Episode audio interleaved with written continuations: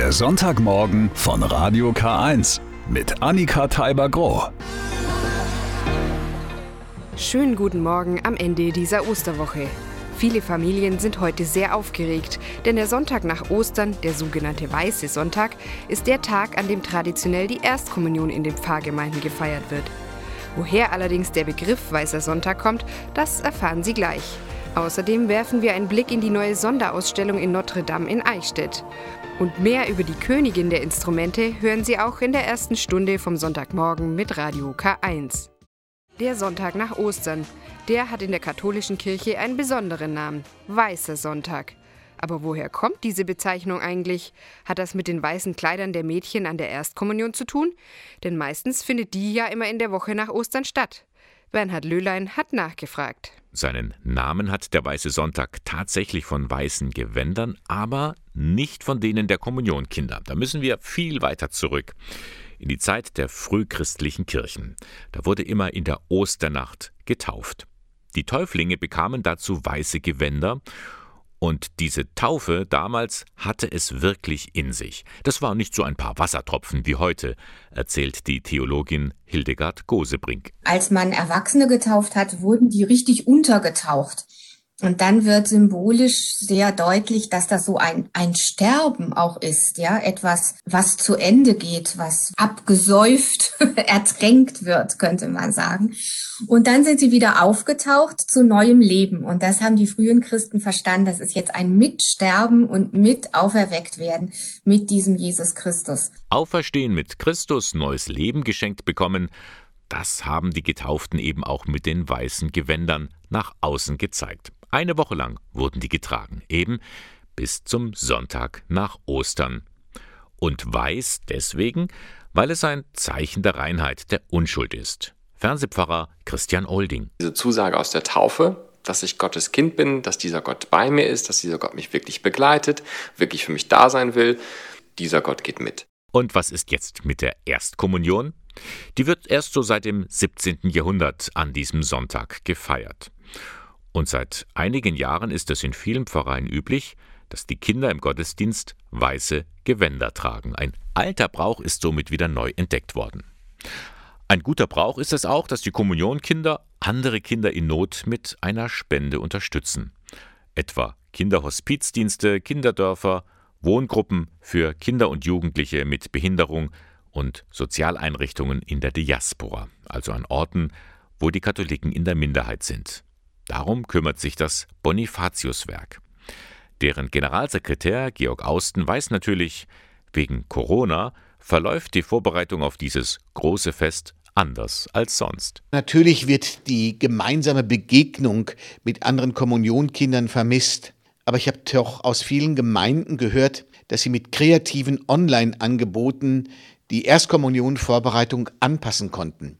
Und so findet auch heute am Weißen Sonntag in manchen Gemeinden die Erstkommunion statt, nur eben anders. Man teilt die große Gruppe in kleinere auf und feiert an verschiedenen Tagen. Das muss kein Nachteil sein, meint Georg Priegel von der Gemeindekatechese im Bistum Eichstätt. Was wir bei der Erstkommunionspendung ja jetzt schon erleben, dass dieses Kleinteilige, diese fünf Personen oder zehn Personen, die da in einem Gottesdienst sind, es viel intensiver erleben und nochmal ganz andere Elemente möglich sind, als wenn da 30 oder 40 mit im Raum sind. Hat also auch was Gutes. Man muss eben flexibel sein, gerade heute am Weißen Sonntag. Notre-Dame de Sacré-Cœur. Das klingt wunderbar französisch. Und doch ist die Kirche mit diesem Namen mitten in Eichstätt zu finden. Heute ist sie keine Kirche mehr, sondern beheimatet das Informationszentrum Naturpark Altmühltal. Und der französische Name ist ein Überbleibsel seiner Klostervergangenheit, denn die Kirche gehörte einst zur Niederlassung der regulierten Chorfrauen des heiligen Augustinus. Der französische Orden gründete sein Kloster in Eichstätt dank bischöflicher Verbindung. Melanie Arzenheimer hat bei Kunsthistorikerin Dr. Claudia Grund nachgefragt. Es ist wieder unser unvermeidlicher Johann Anton I. Knebel von Katzenellenbogen. Sie haben Pfälzer Geschlecht und seine Nichte Maria Charlotta Knebel von Katzenellenbogen war in der Mainzer Niederlassung dieses Ordens und hat wohl Onkelchen gebeten oder angeregt, nennen wir es mal so, auch in Eichstätt eine Niederlassung zu gründen. Aber es war für Eichstätt ein Segen. In den weniger als 100 Jahren, in denen die Niederlassung des Ordens bestand, haben über 800 Mädchen die Schule besucht. Und nicht nur die Begüterten, es wurde auch kostenloser Unterricht angeboten. Doch mit der Säkularisation war es auch mit der Schule, dem Kloster und der im Jahr 1723 geweihten Kirche vorbei. Notre-Dame de Sacré-Cœur, das barocke Juwel, das der fürstbischöfliche Baumeister Gabriel de Gabrieli entworfen hat, war sprichwörtlich am Ende. Dieses Gebäude kam natürlich runter, wurde ausgeräumt, wurde als Lager missbraucht, war baufällig. Äh, die Stadt hat das Ganze dann 1907 mit Hilfe einer Lotterie erworben, hat das Schlimmste verhindert, dass es weiter runterkam.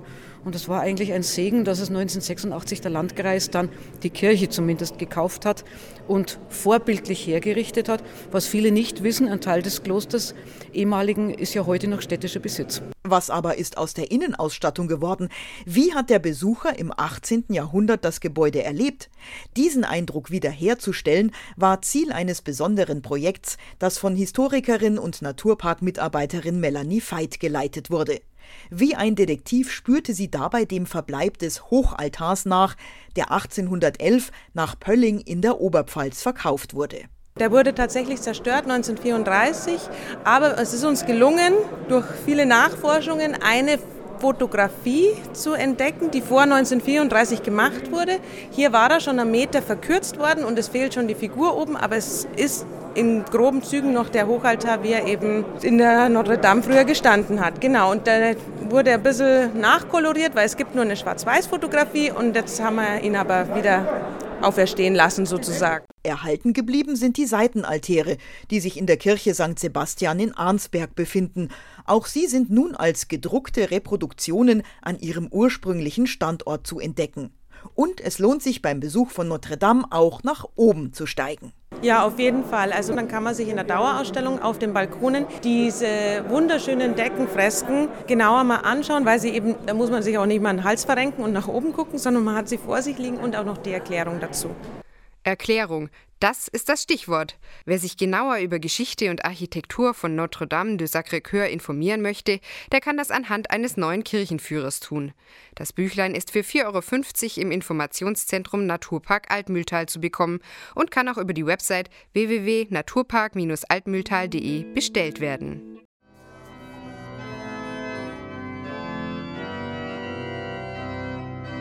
Hunderte Orgeln gibt es im Bistum Eichstätt. Ein Experte, der sich damit bestens auskennt, ist der Orgelsachverständige und Domorganist Martin Bernreuter. Mit ihm habe ich über die Vielfalt und das Orgelspiel gesprochen. Ja, Herr Bernreuter, die Orgelmusik ist für viele ja ganz essentieller Bestandteil von Gottesdiensten. Was macht das Instrument eigentlich für Sie so besonders? Die Orgel ist das Instrument, mit dem ich groß geworden bin. Schon als kleiner Bub saß ich am Klavier oder an der Orgel, war in den Gottesdiensten. Das hat mich immer fasziniert. Im vergangenen Jahr war die Orgel ja jetzt auch Instrument des Jahres. Da haben Sie auch so eine Reihe gehabt, in der Sie verschiedene Orgeln des Bistums vorgestellt haben. Was ist Ihnen denn da so aufgefallen? Sie haben recht, letztes Jahr war die Orgel äh, Instrument des Jahres. Sie wurde besonders gewürdigt. Und von der Kirchenzeitung bekam ich die Anfrage oder den Tipp zu schauen, was gibt es eigentlich bei uns in der Diözese Eichstätt. Und da war ich dann selber überrascht, Vieles kannte ich, einiges kannte ich nicht und äh, ich habe da wirklich äh, ganz tolle Schmuckkästchen entdeckt. Gab es denn da irgendwas Besonderes, irgendeine Lieblingsorgel vielleicht, die Sie neu entdeckt haben? Lieblingsorgel sind eigentlich alle, die ich da besichtigt habe. Es hat jede Orgel ihren speziellen Charakter, ihren Charme. Die kleinste, die größte, die älteste, die jüngste, die modernste. Manche kann man sogar tragen als Prozessionsorgel. Also es war einfach ein riesen Blumenstrauß dabei. Ja, trotzdem ist es ja so, dass es in manchen Vereinen an Nachwuchsorganistinnen und Organisten mangelt. Können Sie sich das irgendwie erklären? Warum ist es so? Also ich finde das schade, dass äh, das ein bisschen verloren geht. Das ist vielleicht unsere Zeit. Es ist immer schwieriger geworden, äh, am Wochenende äh, junge Leute zu binden. Aber nichtsdestotrotz, wir haben doch sehr viel nebenamtliche Kirchenmusikerinnen und Kirchenmusiker, die ganz äh, treu äh, kleinere Pfarreien und größere Pfarreien bedienen. Gibt es denn irgendwas von Ihrer Seite, was Sie tun, um quasi in die Zukunft zu schauen und noch mehr mhm. Menschen wieder für die Orgel auch zu gewinnen? Natürlich zusammen mit dem Kollegen Feig, Domkapellmeister, mit dem ganzen Team der äh, Regionalkantoren, mit Assistentin, äh, versuchen wir an die Leute ranzugehen. Wir haben angeboten Kinderorgelkonzerte, wir machen Orgelschnuppertage, wo man einfach mal ausprobieren kann, äh, wie geht es. Ich mache gelegentlich auch äh, Orgelführungen für Kindergärten, für Grundschulen und da sind die Kinder dann direkt dran an der Orgel und sehen, wie das funktioniert und man konnte schon viele begeistern. Wunderbar, dann wünsche ich Ihnen da weiterhin viel Erfolg. Vielen Dank für das Gespräch, Herr Bernhard. Vielen Dank Ihnen auch.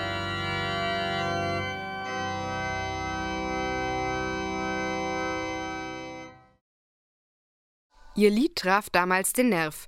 Mitten im atomaren Wettrüsten zwischen Ost und West sang Nicole 1982 ein bisschen Frieden und gewann als erste Deutsche den Eurovision Song Contest. Bruder Benedikt Müller war damals noch ein kleiner Junge. Als Neunjähriger fieberte er vor dem Fernseher voller Enthusiasmus mit. Die Begeisterung für den ESC ist bei ihm bis heute geblieben. Gabriele Höfling berichtet.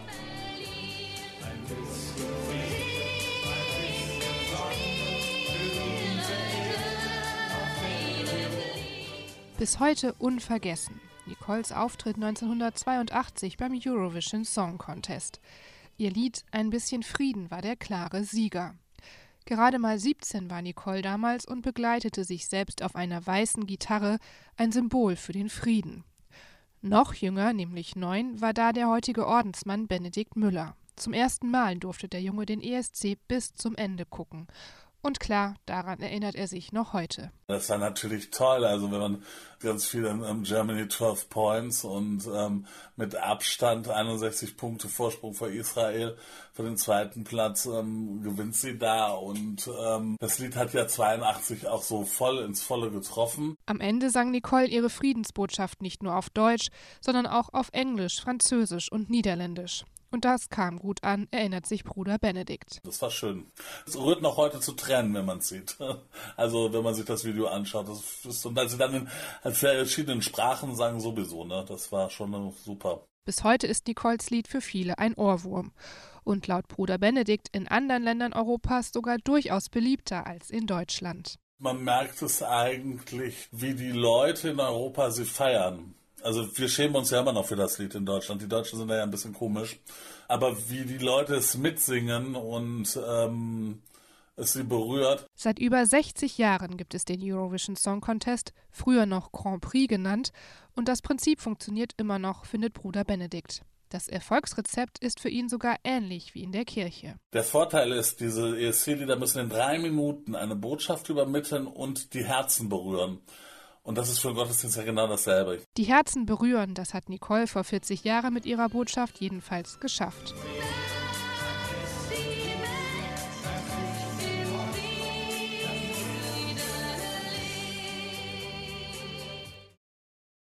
Weder Gott noch der Papst, weder Himmel noch Erde können dich verschlingen.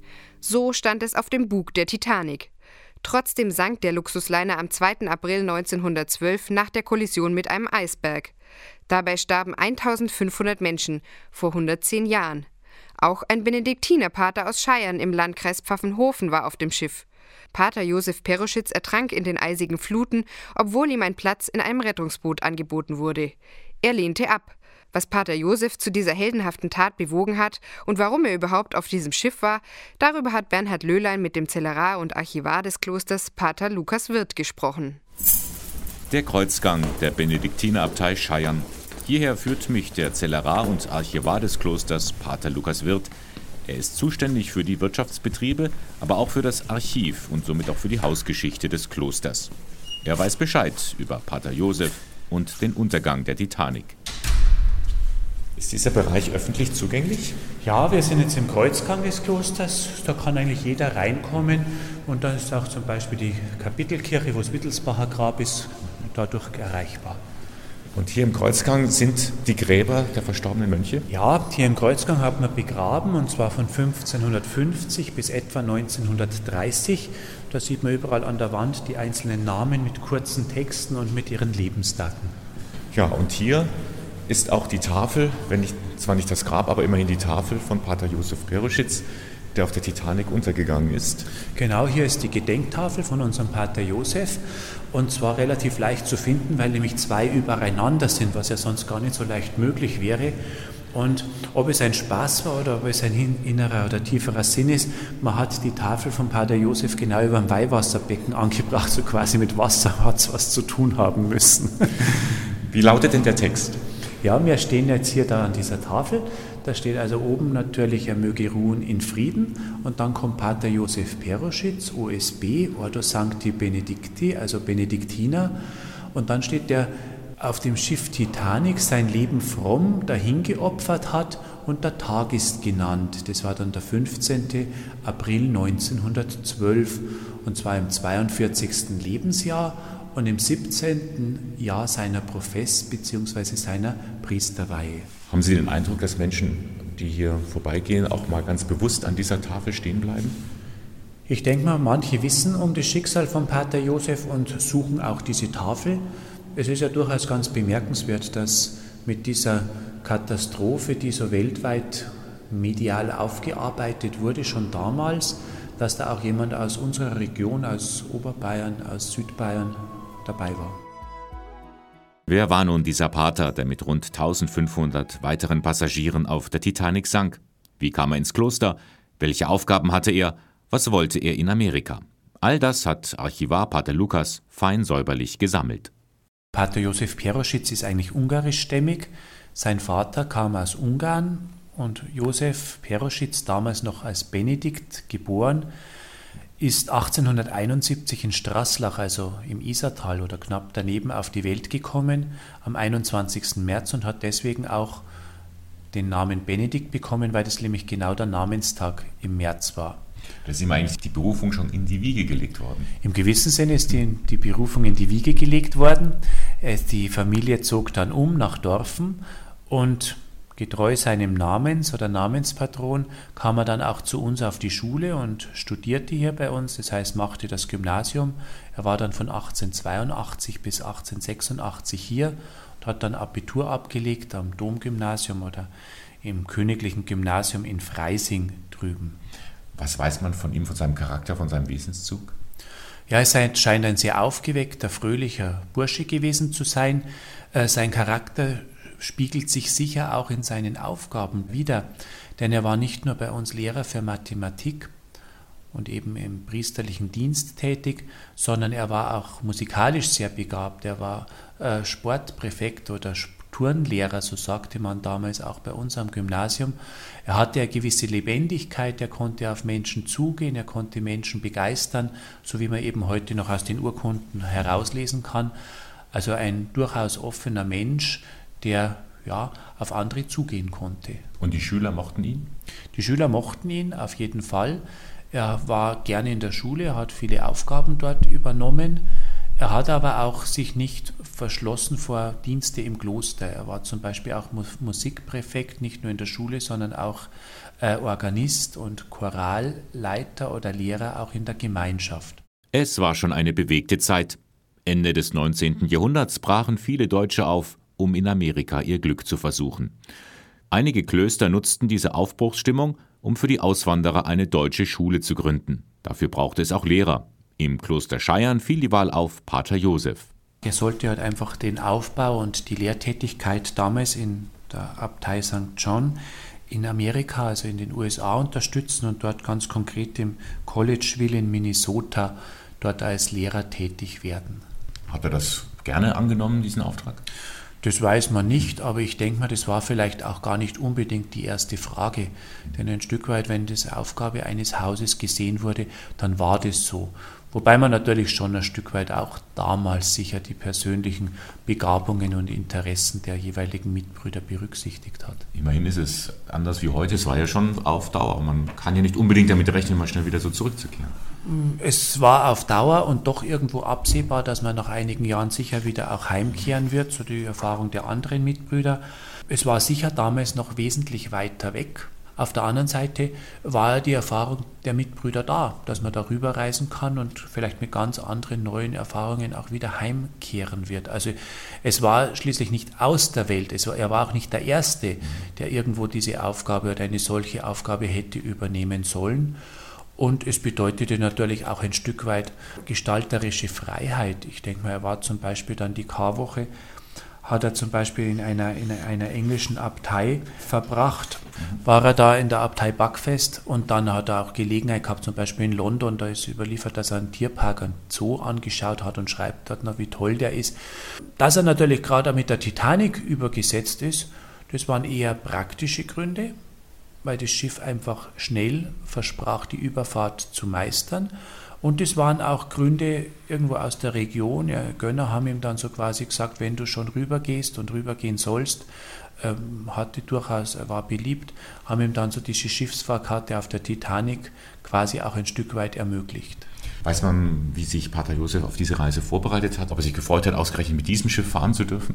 Also da weiß man absolut gar nichts, muss man sagen. Ja, es war sicher ein besonderes Schiff und auf der anderen Seite, irgendwie musste man ja übersetzen. Muss man ganz schlicht auch irgendwo sagen. Es war sicher für ihn dann, dann spannend. Er war ja Passagier der zweiten Klasse, also nicht so auf diesem Luxusdeck, wie man das so in, in der Öffentlichkeit halt immer noch so wahrnimmt. Er war Passagier zweiter Klasse und ja, hatte am Schiff jetzt keine speziellen Aufgaben. Das heißt, er hat die Zeit sicher verwendet, um, um sein Englisch zu verbessern und so. Ich denke mal, man muss das sich ganz normal vorstellen, ohne jetzt irgendwelche Übertreibungen und Allüren. Was habt ihr gesehen? Eisberg ganz nach vor uns, Sir. Eisberg ganz nach vor uns, Sir. Herr Steuerbord. Herr Steuerbord, Sir. Volle Kraft zurück. Volle Kraft zurück, Sir. Sofort alle Schotten dicht. Alle Schotten dicht, Sir. Ruder liegt, Herr Steuerbord, Sir. Doch zu spät, die Katastrophe nimmt ihren Lauf und sie besiegelt auch das Schicksal von Pater Josef aus Scheiern. Was aber ist genau mit ihm auf der Titanic passiert? Tatsächlich finden sich nach einiger Zeit Zeugen, die sich an ihn erinnern. Ja, zuerst weiß man mal gar nichts über Pater Josef. Man muss sagen, man hört nur vom Untergang der Titanic. Die Meldungen, bis es dann konkret wird, dauern zwei Wochen. Und erst im Nachgang erfährt man natürlich mehr über diesen Unglücksfall. Die Abtei Buckfest bzw. Ramsgate in England engagiert sich hier fest und sammelt Informationen. Das ist eigentlich der Weg, wie wir überhaupt zu Informationen kommen. Und im Laufe der Wochen tauchen dann eben auch Augenzeugenberichte auf, die dann durchaus sagen, ja, dieser Pater Josef, er sei an Bord geblieben, obwohl ihm ein Rettungsbootplatz angeboten worden wäre. Er sei an Bord geblieben und sie schildern dann das, so wie man das im Film auch kennt, diese Schlussszene, dass er mit den Menschen gebetet hat. Und ich denke, das ist ja auch nichts Außergewöhnliches. Ich denke mal, als Mönch, als Priester, ja, was macht man in einer solchen Situation? Was, man versucht, die Menschen zu trösten und das Gebet ist dann einfach auch das Naheliegendste. Ihm wurde also tatsächlich ein Platz im Boot angeboten. Er hat abgelehnt. Das ist ja fast schon märtyrerhaft. Naja, ich denke mal, er, man hat den Ernst der Lage vielleicht auch gar nicht unbedingt damals so wahrgenommen. Man hat einfach geschaut, dass Frauen und Kinder, und es muss wohl ein schreckliches Durcheinander an Bord gewesen sein, erst einmal so gerettet werden können. Und dass es zu einer solchen Katastrophe kommt, ich denke mal, das war ja im ganzen Umfeld des Schiffes auch nicht vorstellbar, sicher auch für die Passagiere nicht so einfach. Und irgendwann ist die Entscheidung gefallen und dann ist es das andere nur noch logische Konsequenz letztlich gewesen. Aber immerhin, man hat sich an ihn erinnert. Das waren ja Tausende auf dem Schiff, also muss er doch eine gewisse Ausstrahlung oder auch eine Beruhigung auf die Menschen ausgewirkt haben. Es sind aber nur ein oder zwei Personen, die sich an ihn erinnert haben. Also es ist jetzt nicht so, äh, sämtliche Rettungsboote berichten von einem Pater Josef Peroschitz. Es sind einzelne Berichte, muss man sagen. Die haben halt einfach das rhythmische Sprechen von Gebeten noch über das Wasser gehört, bevor das Schiff dann im, im Meeresgrund versunken ist. Mehr gibt es eigentlich nicht. Ich merke schon, Sie wollen noch gar keinen Mythos jetzt um Pater Josef aufbauen, so als der, als der Held, dessen Leben man vielleicht auch irgendwann mal verfilmen könnte. Ich denke, er war sicher nicht bewusst der Held und er war sicher nicht bewusst der Abenteurer, sondern er steht eher für einen Menschen, der einfach seine Aufgabe wahrgenommen hat. Und das, da gibt es sicher viele, die ihre Aufgaben, ihren Dienst treu irgendwo machen und ja, und manchmal auch sicher mit, mit nicht absehbaren Folgen. Und die Folge war halt bei ihm, dass er zufällig auf der Titanic war und auf der Titanic letztlich ertrunken ist. April 1912. Lange Zeit herrscht unter den Mönchen in Scheiern Unsicherheit. Was ist mit ihrem Pater Josef tatsächlich passiert? Erst aus der Presse erfahren sie, dass die Titanic gesunken ist. Die eigentliche Todesnachricht kommt erst Anfang Mai zu uns, sodass man sagen kann, es sind 14 Tage Unsicherheit, man weiß lang nicht, ist er unter den Geretteten oder nicht. Und die ersten für uns greifbaren Passagierlisten, wo die Geretteten, aber auch die äh, Ertrunkenen draufstehen, die stammen vom Anfang Mai dann. Und da hat man dann auch Gewissheit, der damalige Abt, Rupert Metzenleitner, schreibt dann auch in sein Tagebuch, endlich ist Gewissheit da, wir müssen davon ausgehen, dass Pater Josef ertrunken ist. Wie hat dann der Konvent darauf reagiert? Der Konvent hat reagiert, wie er bei allen anderen Mitbrüdern auch reagieren würde. Man hat das Totenoffizium gebetet, man hat eine Messe für ihn gefeiert und man hat ihm dann auch im Kreuzgang eine Grabtafel errichtet, auch wenn er nicht liegt. Er, hat, er gehört ja doch zur Gemeinschaft und jeder Mitbruder bleibt da im gewissen Sinne auch in Erinnerung. Und ist für ihn ein Ersatz gefunden worden, der dann nach äh, Amerika ging? Nein, man hat keinen Ersatz mehr dann nach Amerika geschickt. Warum? Vielleicht einfach, weil wir nicht so viele Mitbrüder hatten. Ja, und das war ja dann auch bald der Ausbruch des Ersten Weltkrieges. Das kam sicher noch dazu. Man muss sagen, das waren ohnehin die letzten Nachwehen dieser Amerika-Geschichte. Mit dem Ersten Weltkrieg war damit eigentlich Schluss. Und heute gibt es also noch eine historische Verbindung zu den Klöstern in den Vereinigten Staaten. Wenn Mitbrüder mal auf Europatrip sind, dann kommen die vorbei und sagen, oh, the Cheyenne Cross. So quasi, das kennen sie, weil das vielleicht das Doppelkreuz, das für Cheyenne typisch geworden ist, bei ihnen im Gang hängt oder auf dem Kirchturm prangt und so weiter. Aber recht viel mehr ist heute nicht mehr von diesem Kapitel unserer Geschichte vorhanden. Es wird ja ein Hype um die Titanic gemacht riesengroß. Der Film hat, sein, hat aber eine Rolle dazu gespielt, jetzt zum 100-Jährigen wieder. Pater Josef ist so ein Mosaikstein in die ganze Sache. Wie ordnen Sie das Ganze ein? Versuchen Sie den Ball eher flach zu halten oder ist das vielleicht auch exemplarisch mittendrin, wo etwas untergeht, was der Mensch gemacht hat? Da ist aber auch einer von uns und der gehört da auch dazu, der hat seinen Platz da. Ich denke mal, wir versuchen schon den Ball möglichst flach zu halten. Das merken Sie vielleicht auch so, wie ich, wie ich erzähle. Ich denke mal, es wird immer wieder Katastrophen geben und wir werden unser Leben und unsere Lebensgestaltung nie ganz in eigenen Händen halten können. Es ist nicht grundlos, dass die Menschen letztlich auch ein Stück weit auf Religion und vor allem auf Gott vertrauen, auch heute noch. Wie wichtig ist es dann, dass in einer solchen Situation, in einer so einer Katastrophe auch jemand da ist, der Beistand geben kann? Ich glaube, das ist gut. Ich glaube, das hat unsere heutige Zeit auch als, als wichtigen Punkt immer noch so erkannt, dass es einfach Menschen braucht, die anderen Menschen dann beistehen. Die Diözese Eichstätt ist Träger zahlreicher Schulen und Bildungseinrichtungen. Eine davon ist die Maria Ward Fachakademie für Sozialpädagogik in Eichstätt. Sie geht auf die englische Ordensschwester Mary Ward zurück, die sich bereits in der frühen Neuzeit für die Bildung von Frauen, Mädchen und sozial Benachteiligten einsetzte. In diesem Schuljahr feiert die Einrichtung ihr 50-jähriges Bestehen.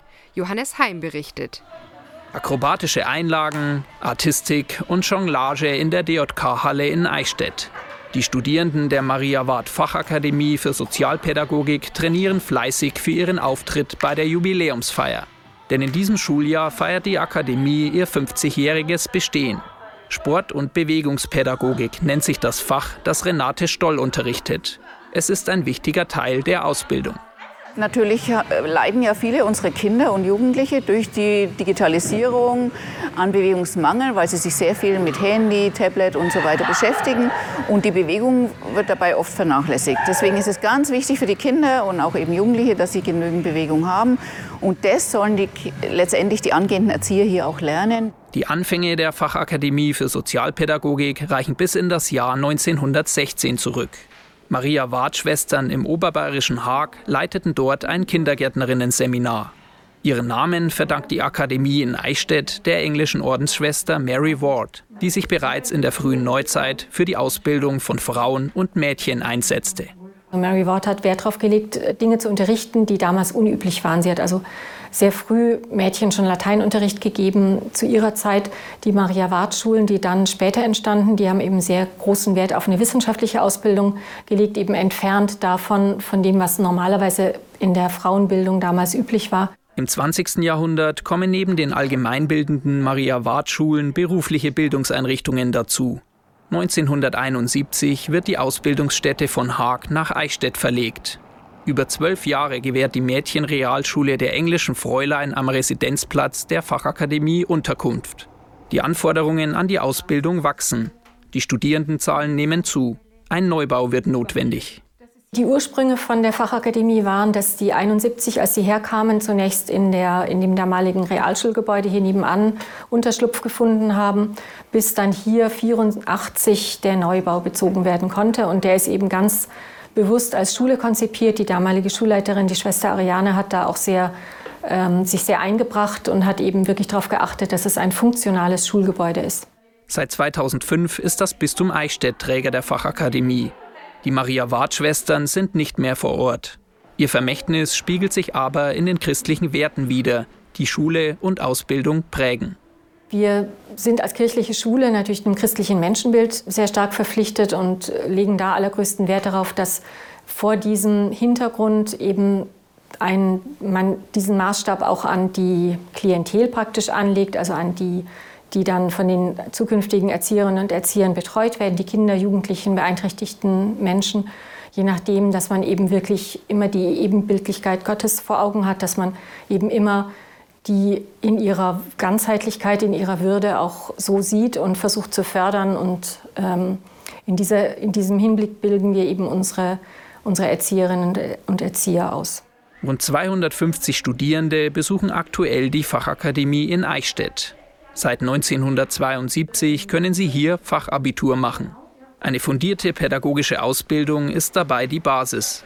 In der Praxis- und Methodenlehre lernen die Schülerinnen und Schüler zum Beispiel, was Transitionen, also Übergangsphasen im Leben sind. Die Schüler sollen sich halt mal erstmal bewusst machen, was gibt es für Übergänge im Leben, die ein Kind oder ein Mensch generell ähm, durchschreiten muss. Warum ist eine Übergangsbegleitung wichtig? Äh, um was geht es da? Wie kann man Kinder und Übergänge begleiten? Ähm, welche Schwierigkeiten können da auftreten? Und dann sollen sie eben das in die Praxis übertragen. Also einmal überlegen, so wie haben wir das in der Praxis bisher schon erlebt? Ähm, das auch reflektieren, was war davon positiv, was war negativ, also was könnte man besser machen.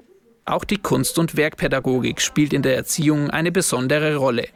Bei Andrea Lekte lernen die Studierenden die Bedeutung der Kunstpädagogik und handwerkliche Fertigkeiten beim Töpfern und Glasieren.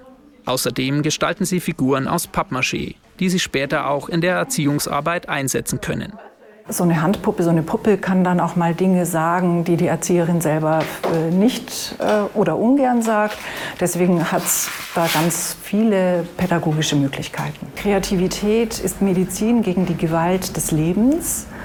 Und das zeigt schon, äh, das ist für jeden gut, aber natürlich für unsere Erzieherinnen ganz besonders. Eine Besonderheit der Fachakademie ist der große Garten hinter dem Haus. Er wird nicht nur für die Pause, sondern auch im Wahlfach Gesundheitspädagogik genutzt.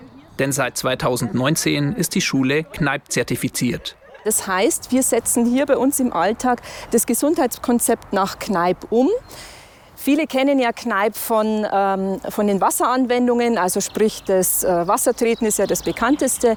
Und äh, das Kneipp-Konzept oder das Gesundheitskonzept nach Kneipp beinhaltet eigentlich noch wesentlich mehr, nämlich Wasser, Bewegung, Ernährung, Pflanzen, Heilpflanzen und die sogenannte gesunde Lebensordnung. Heute geht es um Heilpflanzen und Ernährung. Im Garten sammeln die Studierenden Wildkräuter wie Löwenzahn, Gänseblümchen oder Brennnesseln. Dabei erfahren sie, wie sie zum Beispiel Giersch erkennen und lernen die Kraft der Kräuter zu nutzen. Nach der Theorie machen die Schüler aus den gesammelten Kräutern mit Hilfe von Gewürzen eine gesunde Kräuterbutter. Die meisten haben sich bewusst für eine Ausbildung an der Maria Ward Akademie entschieden. Es macht wirklich jedes äh, Unterrichtsfach Spaß, es ist eine tolle Atmosphäre und auch von den Lehrern her, es passt das Gesamtkonzept quasi. Also mich haben vor allem die Erfahrungen oder die Erzählungen von anderen Studierenden überzeugt vor allem aber auch die gute Anbindung oder weil es halt ziemlich nah ist an meinem Wohnort. Ja, also du hast schon viele Möglichkeiten mit dem Beruf Erzieher und kannst dann auch natürlich auch noch vieles weiter studieren oder ähnliches. Aber für mich geht's in den Waldkindergarten. Unterricht und Methoden haben sich im Laufe der Zeit gewandelt. Mit ihrem vielfältigen Konzept bietet die Maria Ward Fachakademie in Eichstätt angehenden Erzieherinnen und Erziehern seit 50 Jahren eine fundierte Ausbildung. Mary Ward wäre mit Sicherheit zu Recht stolz. Das ist schon ein ungewöhnliches Angebot des Exerzitienreferats im Bistum Eichstätt. Es veranstaltet von Freitag 20. bis Sonntag 22. Mai im Tagungshaus Schloss Hirschberg geistliche Tage mit Aikido-Elementen. Geübt wird mit dem japanischen Holzschwert Boken, das zur Verfügung gestellt wird. Matthias Helfrich, ausgebildeter Exerzitienbegleiter, der seit mehr als 20 Jahren Aikido praktiziert, begleitet das Wochenende. Daniela Olivares hat sich mit ihm über Aikido unterhalten. Guten Morgen, Herr Helfrich.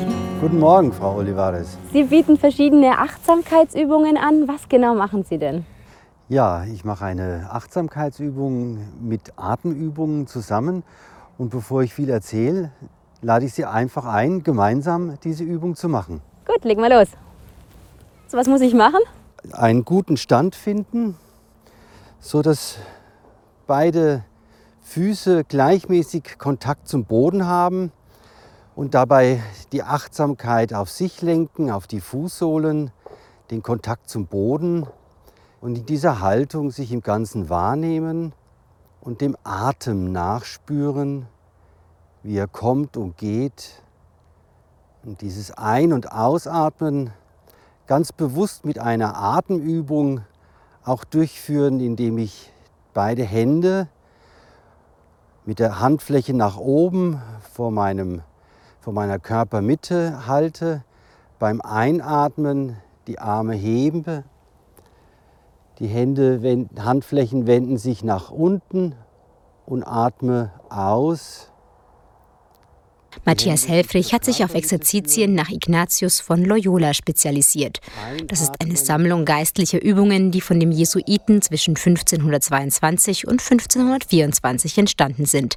Sie enthalten Anleitungen zu Gebet, Meditation und Unterscheidung der Geister und sind auf eine Dauer von vier Wochen angelegt. Dabei zieht man sich komplett zurück. Heute werden sie häufig in einer Kurzform von acht bis zehn Tagen angeboten lassen die Übung ausklingen. Ich möchte einen Vers aus dem Genesis-Buch nennen, im zweiten Kapitel. Da formte Gott, der Herr, den Menschen aus Ackerboden und blies in seine Nase den Lebensatem, so wurde der Mensch zu einem lebendigen Wesen. Der Ausatem Gottes ist der Einatem des Geschöpfes. Falsch machen kann man eigentlich wenig. Wichtig ist, sich darauf einzulassen. Was haben Sie wahrgenommen bei dieser Übung, Frau Olivares? Also ich fand am Anfang das schon mal sehr gut mit dem Kontakt zum Boden, den nochmal richtig zu spüren, dass man sich richtig erdet nochmal.